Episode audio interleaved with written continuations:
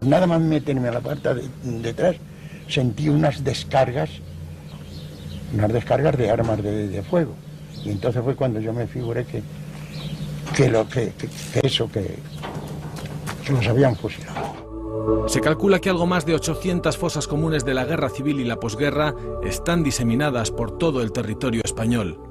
Los muertos sin tumba y sin duelo se convierten en fantasmas terribles. La dictadura franquista y el pacto de silencio acordado en la transición impidieron exhumar los restos. Los muertos tienen que estar enterrados dignamente eh, de acuerdo a la cultura de la muerte de este país, que no es la de estar enterrados en cuneta ni en monte, sino en los cementerios, como Dios manda, aunque uno no crea en Dios.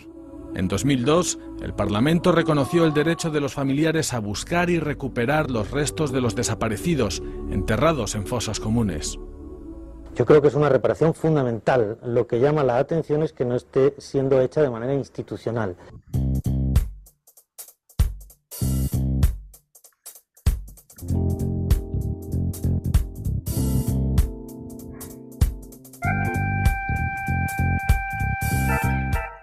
El 18 de julio de 1936 se produjo en España un golpe de Estado que fracasó, pero que trajo tres años de guerra civil que dejaron hasta 30.000 víctimas, la mayoría del bando republicano, y que hoy día siguen enterradas en fosas comunes y en cunetas. Eh, después de la victoria del bando nacional en abril de 1939, pues le siguieron casi 40 años de dictadura que lo único que hizo fue sistematizar todas las persecuciones, eh, los prisioneros y por supuesto las ejecuciones y los fusilamientos. Se estima que hoy día en España hay más de 4.000 fosas comunes, hasta 100.000 víctimas desaparecidas. Lo que escuchábamos al inicio de este podcast era un fragmento de un documental de, producido, bueno, Las Fosas del Olvido, producido por Radio Televisión Española y emitido en 2004. Se ha avanzado mucho desde entonces, por suerte, pero por desgracia no lo suficiente. Y bueno, pues con relación con la nueva ley de memoria histórica de la que ya hemos hablado en un podcast aquí, eh, queríamos traer además un invitado especial para hablar de sumaciones, ya que uno de los objetivos de esa ley de memoria histórica es institucionalizar esas sumaciones que se hagan por parte del Estado. Antes de presentar al invitado, pues presentar por supuesto al compañero de la facultad, José Villote, ¿cómo estás? Hola David, ¿qué tal? Pues bueno, aquí deseando hablar con Pablo de este tema que bueno, que hemos tratado ya mucho en diversos podcasts y que hoy vamos a profundizar un poquito más también con una persona que de primera mano conoce cómo es trabajar, cómo es estar ahí en, en estas sumaciones. Pues sí, eh, y ya sin más, pues vamos a. Bueno, hay que mencionar que tú te tienes que ir un poquito antes, pero no pasa nada porque. pero no pasa nada, sí. No pasa nada, aquí vamos a echar media hora como siempre, más o menos. Y, bueno, ya sin más, por supuesto, presentar a, compañero y amigo, compañero mío de, la carrera. Eh, Pablo, ¿cómo estás? Pablo Olivo. Hola, buenas, ¿qué tal? Estamos bien, bien. Muy bien, pues teníamos ganas de tenerte ya aquí, la verdad, porque eh, bueno, el podcast de la ley de memoria histórica, de memoria democrática, perdón, eh, lo grabamos, pues yo creo vi yo poquito después de que saliera la, ley. Se aprobó el 20 de octubre, nosotros seguramente lo grabamos en, noviembre. Eh, comentábamos que, bueno, que es verdad que había habido algunos avances que eran necesarios. por supuesto, aún quedan muchos por hacer y no es suficiente. No se ha derogado todavía la ley de amnistía del 77, todo esto ya lo comentamos y invitamos a escuchar ese podcast. Pero bueno, uno de esos avances, pues como ya comentamos, iba dirigido hacia institucionalizar eh, todas las exhumaciones de, cuerpos y de desaparecidos en fosas eh, comunes y en cunetas.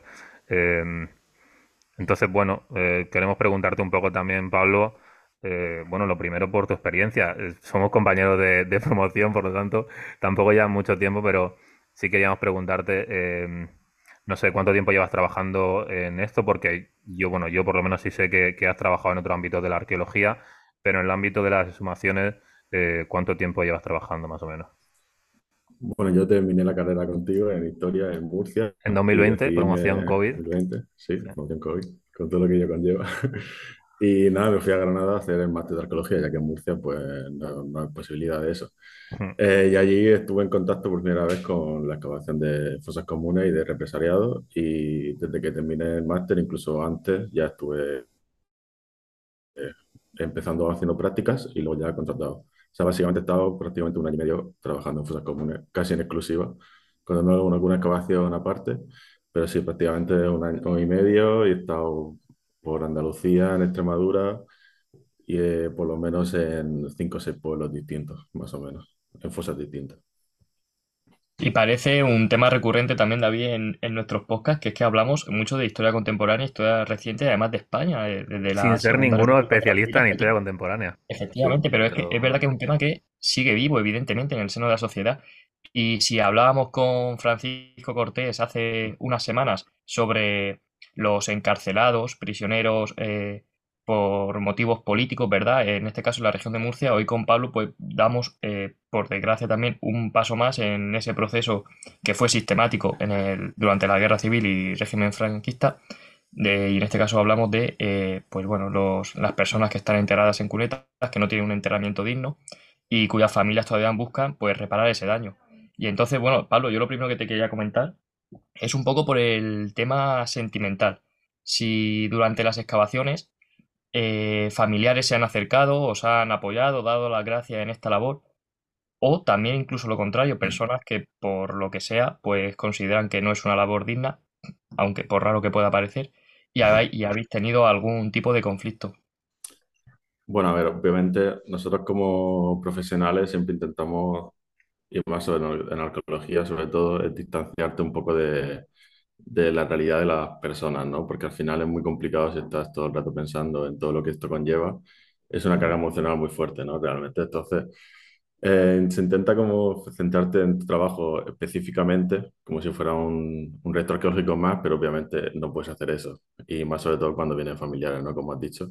En la mayoría de las fosas que hemos estado han venido familiares durante el proceso de la excavación antes y posterior. O sea, es muy importante el el factor de los familiares es remarcable, ¿no? Porque es como que al final ellos hacen una labor también muy importante, eso luego lo hablamos si queréis, pero es como que este trabajo se hace gracias a muchos factores y muchas partes eh, que todas son necesarias, ¿no? Entonces sí, hay una carga emocional muy fuerte.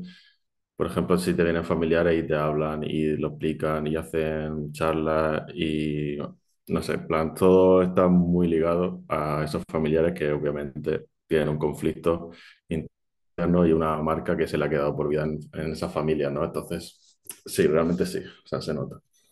Eh, Pablo, yo ahora, bueno, te preguntaremos ahora después sobre esa labor que realizan los familiares, entiendo, de identificación, pero bueno, antes de nada, por, centrarnos un poco, eh, ahora mismo, ¿con quién estás trabajando? ¿Algún equipo de, investigación se lleva a cabo desde, bueno, de forma estatal entiendo que no, Junta de Andalucía, eh, desde la universidad? ¿Quién conforma esos equipos de trabajo? Sí, a ver, básicamente la financiación es toda pública. Gracias a Dios ya se ha llegado a la conclusión de que no pueden ser financiaciones privadas. No sé si hay algún caso específico, pero la mayoría son públicas, ¿no? Entonces, ese dinero que viene normalmente o del Estado o de las propias eh, comunidades autónomas, ¿no? Se llegan directamente o a empresas o a ayuntamientos y esos ayuntamientos a las empresas, ¿no? Entonces, yo estoy, por ejemplo, con un equipo eh, de trabajadores multidisciplinar hay historiadores, hay antropólogos, hay arqueólogos, eh, etc. Eh, y básicamente eh, no, tengo, no estoy en una empresa en concreto, he trabajado para varias empresas, ¿no? Intentamos ir como en un equipo conjunto en el que también nos repartimos diferentes sitios en función de los proyectos que se presentan y se aprueban, ¿no? Entonces, básicamente, nosotros nos llega el dinero a través de las empresas. Normalmente siempre trabajamos como autónomos, por ejemplo, nos subcontratan, por decirlo de alguna manera, y trabajamos eso en proyectos que puede ir de un mes, dos meses, cinco, en función siempre de la financiación que se haya permitido a ese tipo de proyectos. Claro. Eh, bueno. Sí, sí. sí. No, pregunta, pregunta, por favor. No, eh, lo que comentabais, que es verdad que poco a poco, pues, eh, además también a partir de esta ley de memoria democrática que comentábamos, pues, desde las instituciones públicas se está eh, consiguiendo que el dinero llegue a, estas, bueno, a estas excavaciones, que es verdad que mm, siempre se han llevado a cabo de mano de asociaciones, de colectivos privados, muchas veces también de, familiares, y que por suerte, pues bueno, hoy cuentan con este reconocimiento que poco a poco pues va en aumento y, bueno, y te quería comentar, claro, eh, has dicho que empezaste en la Universidad de Granada y te has estado moviendo para Andalucía, ¿verdad? Sí. Eh, ¿nos podrías comentar algunos de los principales pueblos por los que te has movido, lugares? Sí, este año, bueno, he estado en varios pueblos de Granada, como en Galera, en Ujíjar, eh, pero sobre todo he estado más tiempo en Biznar, el famoso barranco de Biznar, donde siempre se ha comentado lo de Lorca, etcétera, etcétera. Pero bueno, es un tema ya bastante más complejo eh, que ya muchas cosas. Pero sí, allí, por ejemplo, se ha hecho un proyecto. El año pasado ya se hizo, creo que fueron tres meses, y yo estuve ahí siguiendo las prácticas del máster. Y luego ya este año han sido seis meses de trabajo, ¿no? Y ahí se ha avanzado bastante y seguramente para el año que viene eh, se vuelva a repetir si todo va bien, creo. Si aprueban todas las cosas que tienen que aprobar. Pero sí, en Granada sobre todo estaba en, en Vinda, que es un trabajo bastante grande. Nos comentabas antes, eh, fuera de micros, que también has estado trabajando en algunas zonas de Extremadura.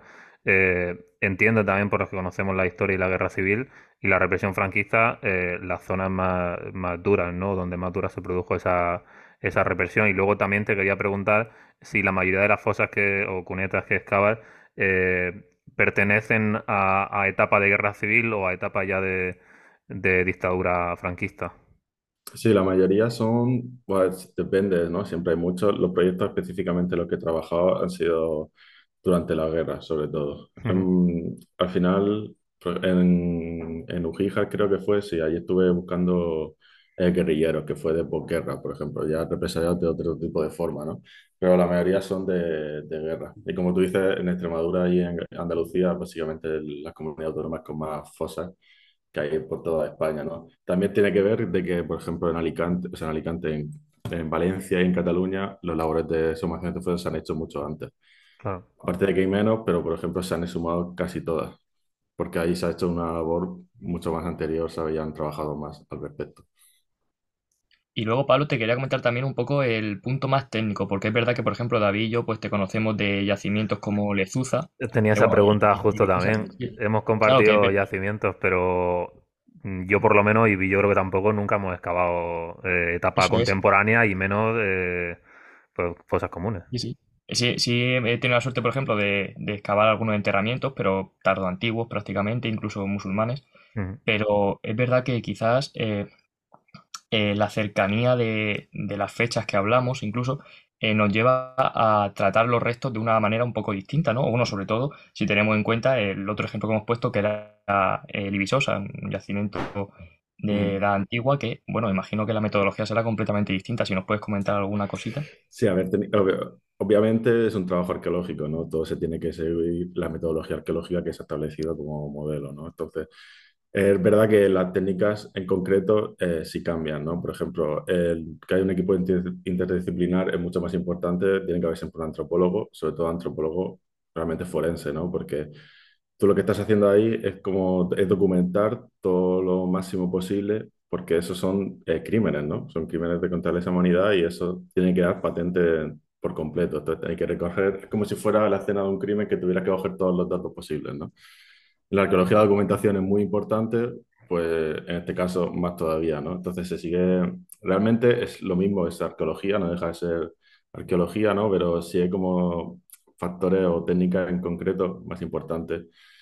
Pero básicamente eh, es lo mismo. Lo que sí pasa mucho es que hay que tener en cuenta que lo importante es recuperar los restos, ¿no? No es lo mismo que si estás eh, trabajando en un yacimiento arqueológico en que el objetivo principal es eh, no solo sacar restos, sino documentarlos y conseguir estructuras, etcétera. Aquí no estamos buscando estructuras. O sea, obviamente se prioriza recuperar los restos humanos de personas, pero obviamente sin obviar esa parte arqueológica, porque si pasa que en algunos equipos técnicos parece que solo hay que recuperar restos, ¿sabes? Pero eso es complicado, ¿sabes? Como un poco de, dilema ahí, por, depende de los equipos técnicos.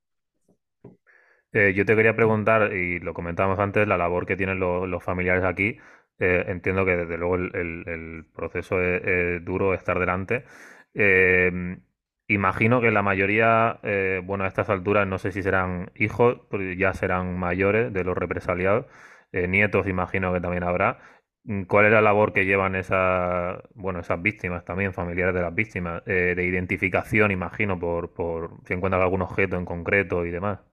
Sí, la identificación, o sea, en el proceso de identificación ellos son fundamentales también. Por ejemplo, ellos proporcionan fotos, eh, eh, información sobre ellos, de qué trabajaban, qué no trabajaban, que eso nos puede aportar información también luego al estudio antropológico, ¿no?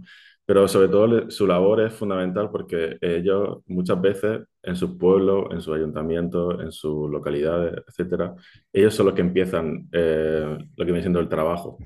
Muchas asociaciones no solo se dedican a, crear apoyo entre sus miembros, de decir, tenemos, compartimos el mismo duelo, ¿no? por decirlo de una manera, sino ellos, ellos, hacen muchas veces un estudio histórico bastante potente.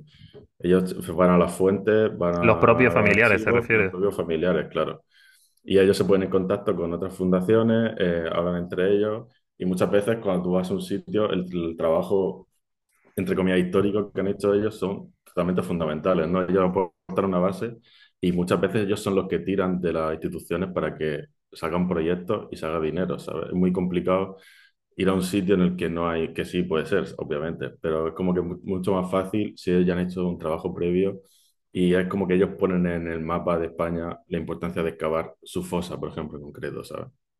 sí, además. Y justo en Andalucía eh, cuentan con un mapa de fosas y cunetas, si no recuerdo mal, ¿no? Sí, sí, sí, sí. Sea, que imagino que también se... Claro, eso también se ha hecho en muchas comunidades. Creo que este año, el año pasado, hicieron el de Murcia, por ejemplo. Una empresa, creo que era catalana. Lo hicieron y el de Andalucía también. Claro, eso también fundamental, ¿no? Para tener como una base histórica donde tirar todo para, para seguir adelante, ¿sabes? Claro, entiendo que no, no, bueno, no es parte del proceso de excavaciones anterior y tampoco es un trabajo que a ti te toque directamente, pero como en cualquier yacimiento arqueológico, previa a esa excavación, eh, pues habrá un trabajo primero de identificación, por eso comentábamos también los mapas, o de localización por lo menos. Entonces, eh, yo te quería preguntar un poco por ese trabajo. Sé que no es algo que os toca directamente, pero ¿cuáles son más o menos los métodos que se utilizan para, para detectar o localizar las fosas? Entiendo que desde historia oral hasta fotografía aérea, etcétera. Claro, el, el trabajo del historiador, del equipo, es plenamente fundamental. No tienes que estar a fuentes, tienes que documentar eh, dónde puede estar, también oral, como tú dices, hablar con la gente, eh, a los archivos eh, peinarte en un montón de, lugares posibles y hablar con toda la gente posible para intentar localizarlo, porque tú si, por ejemplo, en muchas fosas no solo son en, en cunetas o en barrancos, sino también en cementerios civiles. Cementerios civiles donde eh, enterraban a todos los, entre comillas, desgraciados de la época, ¿no? Los que se suicidaban, los que... Los neonatos que no estaban bautizados, etcétera. Entonces tú vas a un cementerio civil y eso literalmente la mayoría de veces es una escombrera. Eso es un lugar totalmente apartado y olvidado, que en parte por eso se hacía ahí, ¿no? esa idea de represión del el olvido, de poner una zona en la que nadie va a, darse cuenta nunca, ¿no? Entonces, por ejemplo, vamos a esos sitios y tú por dónde tiras, ¿sabes? ¿Cómo sabes en qué lugar del cementerio tenían que empezar a excavar? Más sobre todo en estos tipos de proyectos con una financiación muy escasa en la que a lo mejor tienes un mes de trabajo y te tiras dos semanas para intentar localizar la fosa, estás perdiendo un montón de tiempo que luego te va a hacer falta para terminar de exhumar y más si en un cementerio, por ejemplo, hay 150 personas. Entonces, el, historiador es fundamental y como tú dices también, se estudian los mapas, eh, etcétera, todo, todo, todo se tiene en cuenta. Bueno chicos, yo os tengo que dejar por aquí, no sin antes agradecer a Pablo que haya estado, bueno, conmigo este ratito y que ahora continúa con David. Y nada, y bueno, que bueno, considero que es fundamental también eh, entender este punto de, vista de la arqueología tan alejada quizás de los grandes monumentos, de la visión idílica con la que se reconstruye a veces el pasado. Y pues nada, agradecer la labor y que vaya genial la charla.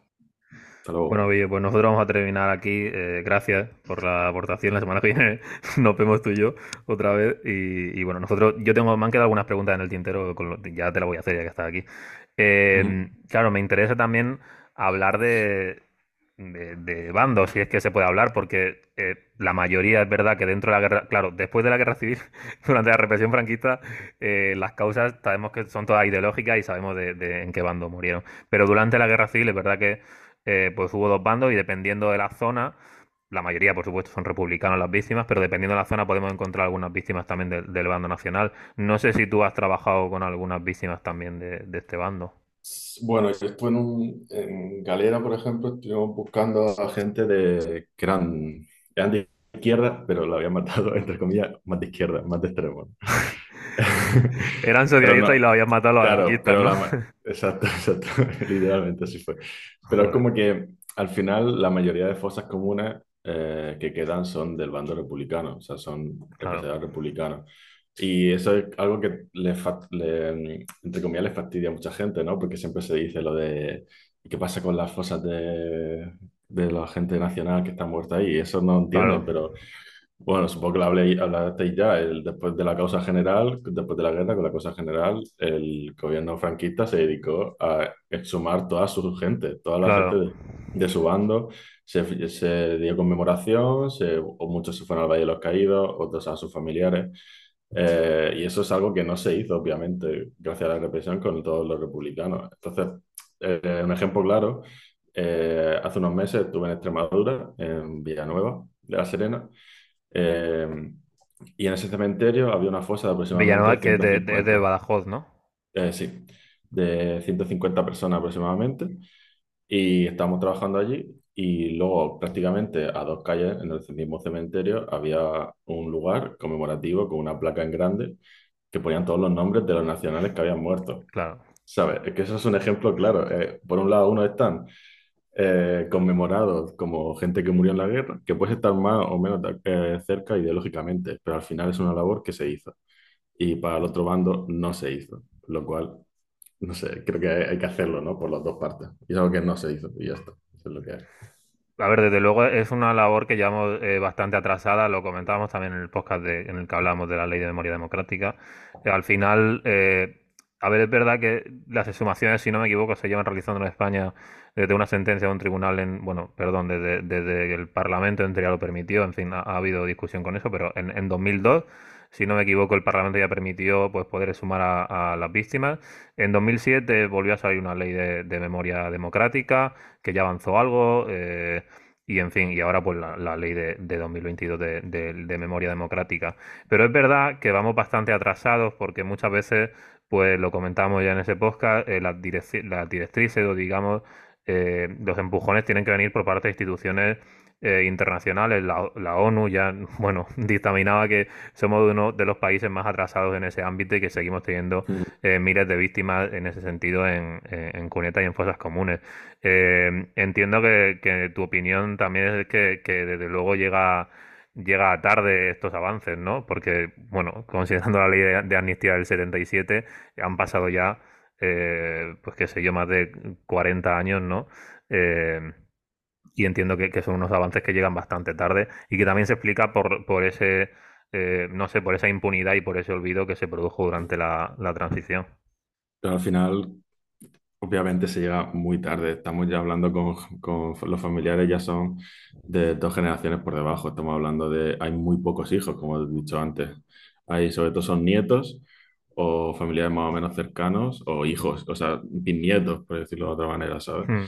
Entonces, pero no solo por respecto a los familiares, a que ellos mismos puedan ver eh, durante su vida eh, que se ha reparado ese daño, ¿no? Que ha quedado patente en toda su familia. Y son tabús muy fuertes que se han pasado de generación en generación. Eh, el, nieto se acuerda de cómo su abuelo no contaba nada sobre su padre. Y son ese tipo de, de problemas que se ha quedado una familia marcada. Por eso no es casualidad que vengan los nietos a hacerlo. Y el nieto no conocía ni el abuelo ni al bisabuelo represariado. Realmente no han tenido contacto con ellos, pero ¿por qué quieren hacerlo? ¿no? Pues porque es como que está en la familia patente, ¿no? Y eso llega muy tarde. Y, por ejemplo, en cementerios que hemos estado allí, el, por ejemplo, si tuviéramos contacto con los enterradores de la época hmm. que hicieron la fosa o gente que estuviera viva en ese momento, tendríamos un montón de más información a la hora de sumar, ¿sabes? Pero aparte eh, de, eso, se pierde información muy valiosa. Bueno, aparte de todos los, los, archivos que casualmente en la transición o durante el franquismo se quemaron, se inundaron. Casualmente. Información, información perdida. Claro. eso, obviamente, también influye, ¿no? Yo te quería preguntar también por ese. Eh, por la parte emocional de las víctimas, porque es verdad que, cuando estamos hablando de hijos es una cosa, porque sí han conocido, bueno, por supuesto a sus padres los han conocido, más o menos, depende de la edad en la que murieran. Eh, pero es verdad que cuando hablamos de nietos o bisnietos incluso, eh, muchas veces no han conocido a, las víctimas o sus familiares que, que estáis eh, sumando, ¿no? Entonces, en esos casos, en los que estáis sumando, por ejemplo, al abuelo de, de, una, de un, bueno, del nieto que, está ahí junto a vosotros, ¿cuál suele ser la, respuesta de, de las víctimas o qué momento se vive? Yo creo que tienen sentimiento familiar, ¿no? Porque muchas veces los abuelos o los bisabuelos eh, se emocionan, ¿no? Cuando están prácticamente en su lecho de muerte, piensan en todo lo que le ha pasado, piensan en su vida y es cuando ellos muchas veces le han hablado a sus hijos, o sea, incluso a sus hijos y a sus nietos sobre lo que pasó, ¿no? Y, y yo creo que se traspasa, ¿no? Además, yo lo entiendo como si, si mi abuelo o mi bisabuelo le hubiera pasado eso y yo vería que mi familia estuviera afectada por eso. Claro que lo, sentir, es como sentir un sentimiento propio, ¿no? Que te han inculcado de pequeño, entre, entre comillas, ¿sabes? Entonces, sí, yo creo que es eso, que pasa de, generación en generación. Y como es algo que no se ha reparado, eh, no, no, lo puedes evitar. Pues sí, al final son, son heridas abiertas y como tú bien dices, hay que, hay que repararlas. Em, bueno, ya para terminar, me interesa también un poco hablar de, perspectiva a futuro. Todo esto es, muy polémico y a la vez muy político, que, que al final tiene que ver. Y, bueno, con, la, con esa aprobación de la ley de, memoria, de, bueno, ya desde que se aprobó el, el, borrador, en junio o julio, si no me equivoco, y desde que salió la ley el 20-21 de octubre de, de este año, eh, pues se han producido diferentes declaraciones por parte de de grupos políticos eh, pues del centro derecha o derecha o ultraderecha como lo queramos llamar. Em, y es verdad que muchas veces pues esas declaraciones siempre van encaminadas incluso a eh, derogar esa ley si, si es que en algún momento llegan llegan al poder y las perspectivas de cara al año que viene a nivel electoral pues pintan eh, no sé cuál es tu, tu opinión o, cuáles son las perspectivas eh, a futuro en este sentido. Eh, entiendo que hay que remarcar la, necesidad de, estos procesos. por desgracia es, es, algo que no debería haberse politizado, pero se ha politizado, ¿no? Muchos partidos políticos lo han usado como un arma arrojadiza y un arma política cuando es que no siento, lo, no siento la razón, ¿sabes? No entiendo por qué un partido político puede estar a favor o en contra. Bueno, sí lo entiendo, ¿no? Pero creo que le falta empatía, de, ¿sabes? En plan, claro. y cosas, por ejemplo, un partido político de extrema derecha o de derecha, no entiendo qué les molesta que unos familiares recuperen sus muertos de hace 70, 80, 90 años, dependiendo del, momento, ¿no? Eh, ¿Qué le afecta a ellos? no entiendo. Entonces se ha, se ha, politizado mucho y la desgracia es que en muchas comunidades autónomas o en el país en general, las labores de sumación y de, de de memoria se hacen en función del partido político que gobierna, ¿no? Y eso es una desgracia para todos, yo creo. Entonces, eh, dependiendo, muchas veces hay financiación que es más autonómica y otra más, más estatal, ¿no? Entonces, creo que es muy importante que haya una ley estatal que lo regule y que da igual el partido político que esté, siempre haya un dinero destinado para este tipo de trabajo, ¿no? Que remarcando otra vez que llegamos tarde, si encima de, en función de cada partido político que está gobernando paramos o continuamos el trabajo, estamos haciendo un flaco favor, yo creo. Pablo, sabemos que no puede dar nombre de, víctima y por supuesto entendible y, es lo lógico, eh, pero bueno, sabemos que hay eh, personas famosas, desde luego, enterradas, conocemos el caso de, Federico García Lorca, probablemente el que más. Eh, sin dar nombre, ¿habéis, habéis sumado algún, algún personaje histórico conocido? Eh, no, no podría decirte nombre, la verdad. No, no, sin dar nombre, digo. no, no, que digo que no, no hay nadie. Ah, vale, vale, que no hay. Claro, además, es muy complicado. El proceso de identificación posterior es muy complicado, aparte de que se necesita ADN de las familiares, que muchos familiares no lo dan o no es posible porque la línea se ha perdido, eh, etcétera, ¿no? Pero, claro. pero sí, en Granada el caso de, Federico al final ha ayudado y...